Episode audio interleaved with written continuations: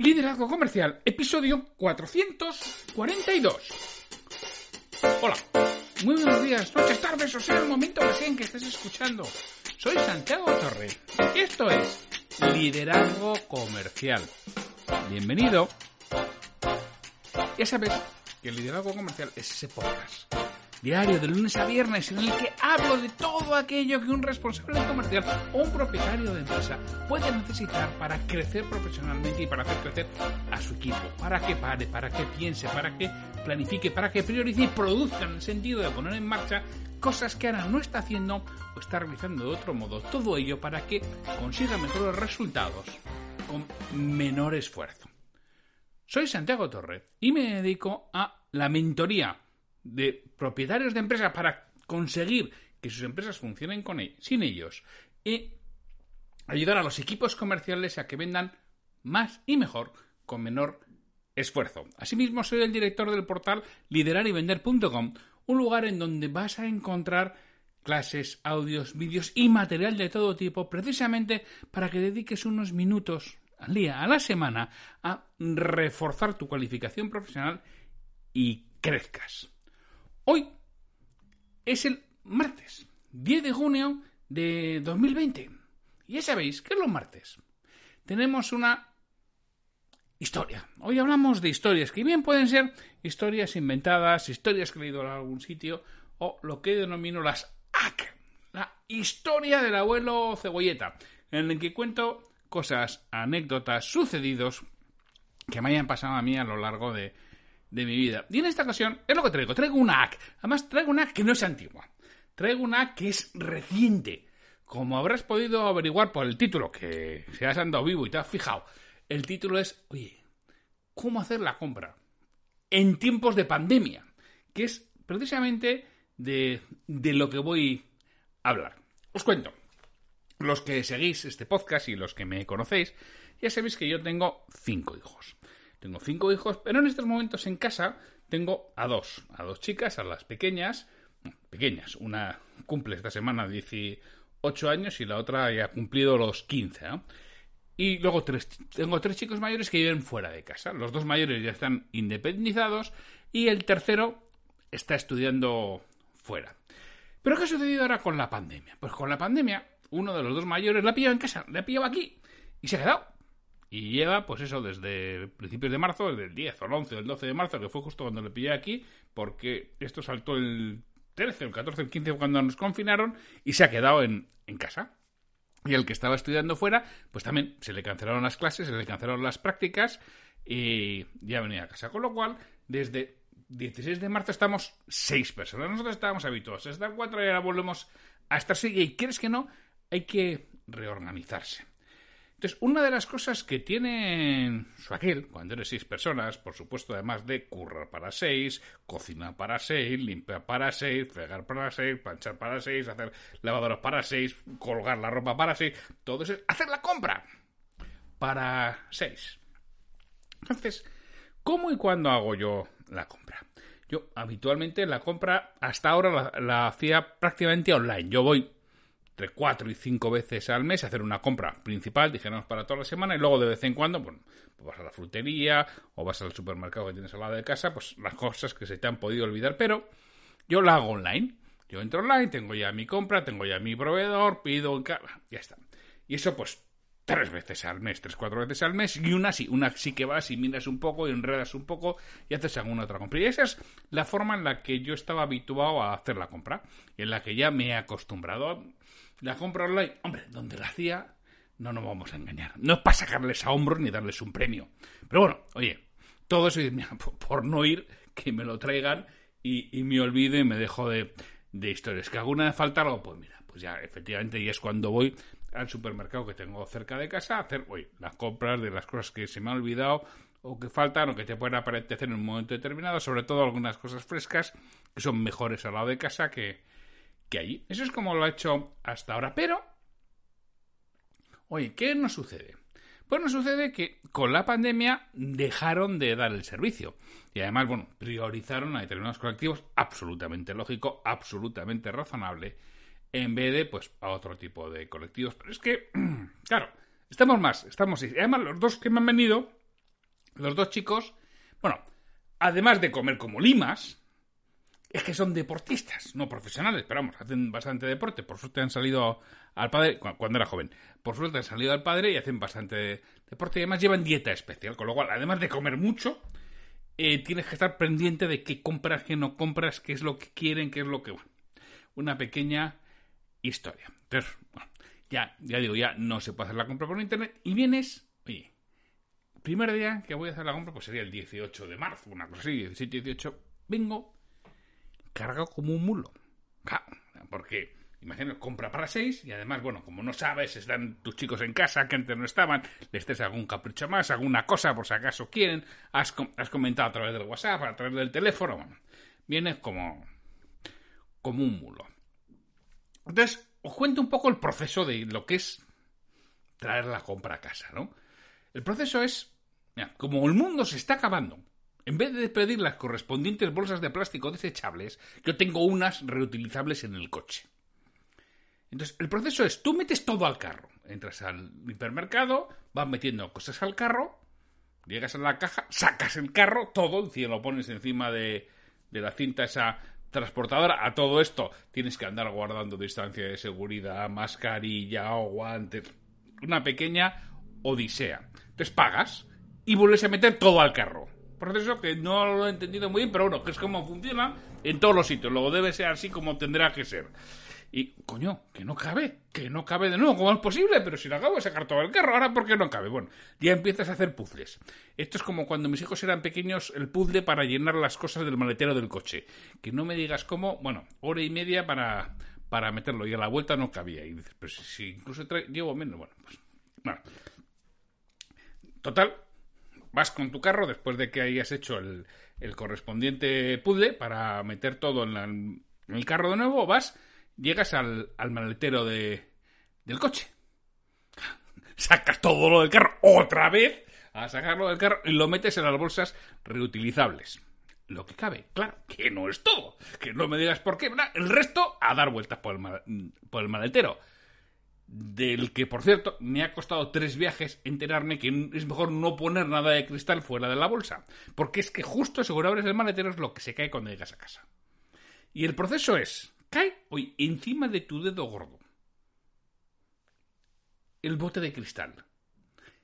Y después del dedo gordo al suelo dices, pero si no hay distancia entre el suelo y el dedo gordo, ¿cómo es posible que se rompa? Pues sí, se rompe. No me digas como después de rebotar ahí, desde esa distancia se rompe. que yo suspendí física en code y supongo que, que no entendía eso. Total, te encuentras en el maletero del coche con algunas cosas dando, dando vueltas, lleno de bolsas, con un golpe en el dedo gordo de, del pie y un bote de cristal roto debajo del coche que tienes que, que limpiar. Por suerte, no está lloviendo últimamente.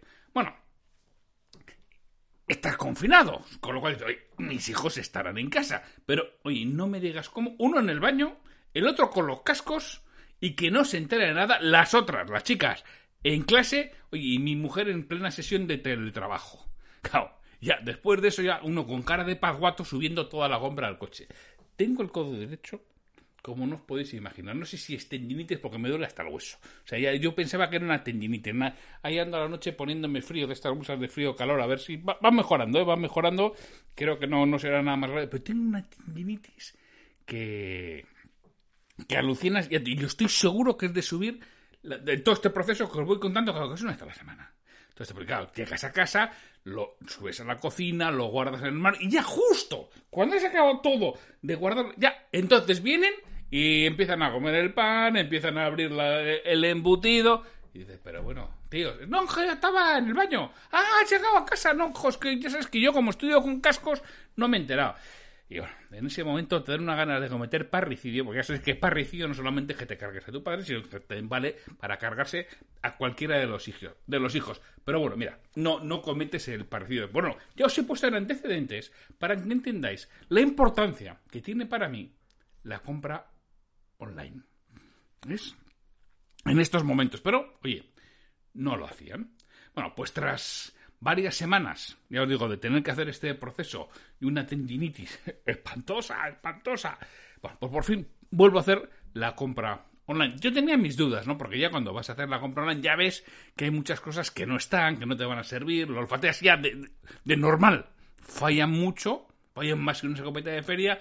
Ahora dices, bueno, no van a traer, pues que traigan lo que traigan y que Dios reparta suerte. ¿Qué, ¿Qué, vamos a hacer? Bueno, pues experiencia del día uno de la compra online. De película. Absolutamente de película. Cualquier parecido con la realidad es pura coincidencia, que es lo que dicen las películas al final de, de, de, una historia, de un relato. Y dices, bueno, paciencia, me ha tocado el novato. Y además es que están desbordados, por no ir y, no tener que pasar por todo este proceso de el, el bueno, mete carro, saca carro, vuelve a meter carro, vuelve a sacar carro, el bote de cristal al dedo gordo, el bote de cristal al suelo, sube todo, baja, limpia. Bueno, y encima luego tu mujer te dice, oye, ¿qué hacen las bolsas estas de aquí reutilizables en la entrada? Bájalas al coche. Y tú dices, bueno, ya no. Asesino, asesino, en este momento. Experiencia 2. Bueno, pues un remake de la experiencia 1. Ya sabéis que habitualmente si la experiencia 1 no ha sido muy buena, el remake es para echarse a llorar. Experiencia 3 semana siguiente. Traen lo que les da la gana. Aunque bueno, esta vez es más completo. Pero no me traen las cervezas. Madre mía, los que ya habéis visto alguna de mis formaciones o habéis visto los webinars que, que he impartido últimamente, la importancia que tiene la cerveza. El arroz sí, el arroz me lo traen todo, pero no tengo cervezas, con lo cual ya también tengo que ir al supermercado de al lado por las cervezas, que además precisamente es una de las cosas que, que, que pesan. ¿Ah? Somos cuatro adultos en casa. Y pues las cervezas van cayendo y hay que traer bastantes. La cuarta experiencia de, después de esto. Me vuelven a hacer lo de las cervezas. Para matarlos. Para matarlos. Bueno, parece que he hecho el, pedido a un economato de economía de guerra. Un pedido de más de 180 euros y me lo traen por menos de, de 120. Ya digo, bueno, pero es que, es que si no tengo que ir, vuelvo a hacer la, la compra presencial. Oye, en esta ocasión como el Prestige. Nunca más. Lo de mis, y lo, el de mis hijos es para tesis doctoral. En esta ocasión me traen cervezas, pero me las traen equivocadas. No me traen las que he pedido, que son doble malta, que nada, son unas normales. Menos mal que ya estábamos ya en una época de relajar el confinamiento y podía venir alguien a casa y vinieron unos amigos de mi hijo y como eso ven de todos se las tomaron. Porque si no, no sé qué hubiera hecho con eso. Y la última experiencia que he tenido ya de esto ha sido otra vez sin cerveza, ya, y ahora sí, ya nunca más, ya se acabó, hasta aquí hemos llegado. Y encima, bueno, se nos había roto el cubo de la fregona. Y cuando estoy haciendo la compra online, veo que, yo pensaba que ni de coña, pero bueno, veo que sí, que me mandan una, un cubo de fregona. Digo, ah, pues cubo de fregona con recogedor. Estupendo. Yo tiro el cubo de fregona con el recogedor, lo tiro. Y cuando me traen la compra, bien cubo de la fregona, pero no tiene el escurridor. No tiene el escurridor. Sin escurridor. Esto no vale para nada. Bueno, y otra vez sin cerveza. Estoy Aparte de que vuelven a traer lo que les brota, no lo que les has pedido. Entonces, oye, saco una foto y le mando un correo electrónico. Oiga, mire, me ha venido el cubo sin escurridor. ¿Qué quiere que haga? No hay respuesta. Eso es ese mismo momento que serían las 4 de la tarde o las 5 de la tarde. No hay respuesta. A la mañana siguiente, a primera hora, lo vuelvo a enviar. Oiga, no he tenido respuesta de esto. Y, y me responden, después de dos o tres horas, dicen, mmm, ya, pues es que no, se, se han equivocado por toda respuesta. Digo, ya, ¿y qué van a hacer? me dice, no sé, pues si quiere, la siguiente que haga, vez que haga un pedido ya le llevamos el escurridor. Esto ya fue la, gota que colmó el vaso. Si habéis visto mi clase de hace eh, unas semanas en, en liderarivender.com, en que hablaba de cómo atender una queja, hicieron todo lo contrario a cómo se tiene que atender una queja de un cliente que en estos días podemos tener muchas. Porque los clientes aguantamos, somos fieles, entendemos las situaciones, o al menos alguno de ellos cinco o seis veces. De hecho, yo tengo una paciencia, pero no tanta como el Santo Job. Fíjate, yo suelo bromear que yo suelo decir que me llamo Tiago. Y el me lo han puesto después, Santiago, porque tengo muchísima paciencia. Pero ya esto ya es demasiado. O sea, ya te dicen, oiga, mire, bújese la vida, que no le, que le hemos llevado un cubo sin escurrir, pues oiga, pues mala suerte. Digo, oye, pero ¿cómo mala suerte si tengo que ir? O sea, ni se ofrecen a nada, ni siquiera a no cobrarme el cubo, que no me vale para nada. Y no es por los 5, 6 o 7 euros, que es que en cada carro de estos que compro, cada pedido son 180, 190 euros. Es decir, que no son los 5, 6, 7 euros que me cuesta el cubo. Si es que no me vale para nada, es que me obligan a salir. Es que les voy a decir, oiga, es que parece hecha, vamos, por el enemigo, parece, parece hecha la compra online para fastidiar, para que no la pida. Y lo siguen trayendo y no me dan respuesta alguna respecto a mi petición. Cuando un cliente reclama, te está dando una oportunidad y hay que aprovecharla. Hay que ser muy conscientes de que hay personas como yo, por ejemplo, que no se quejan nunca, no reclaman nunca, pero sencillamente no vuelven. En esta ocasión ya fue algo ya que estaba muy mosqueado, ¿eh? ya saqué la foto y la mandé. Pero si no habitualmente, yo no doy esa oportunidad. Y como yo, dicen las estadísticas que viene a ser como el 70% de la gente. Es decir, cuando alguien te da la oportunidad de rectificar, por favor, rectifica, porque lo que ha conseguido esta, esta cadena de hipermercados es perderme como cliente. Un cliente que, repito, lo hacía entre 3 y 4 compras todos los meses de importes importantes, pero es que además también hacía otro tipo de compras en, en supermercado de electrodomésticos, de equipos informáticos, hacía, bueno, creo que era un cliente que les merecía la pena, aunque a ellos igual no. Y era un cliente fiel. Muchos años llevo con ellos. El resultado es que puedes decir, hombre, es que al final porque alguien no te ha atendido correctamente, joder, al final por un escorredor de un cubo, no, es la sucesión de pequeñas cosas que se van acumulando y que se van repitiendo y que hacen que al final está ahí. Y eso nos pasa con los clientes. Y muchas veces no entendemos el por qué. Por una tontería era, jo, qué cliente tan pejilguero. Por una tontería que miran lo que fallo y lo pierdo. ¿Ha sido una tontería o han sido muchísimas tonterías acumuladas, pero tú ni te has dado cuenta? Porque no tienes los procesos, porque no tienes el cariño, no tienes ese detalle de preocuparte realmente por si estás haciendo las cosas con un proceso de calidad, si el cliente está satisfecho, si puede necesitar otros aspectos, tanto desde el departamento comercial como desde los el responsable de la empresa, el dueño de la empresa o dirección general tienen que asegurarse de que este tipo de cosas no suceden, porque acabas perdiendo el cliente.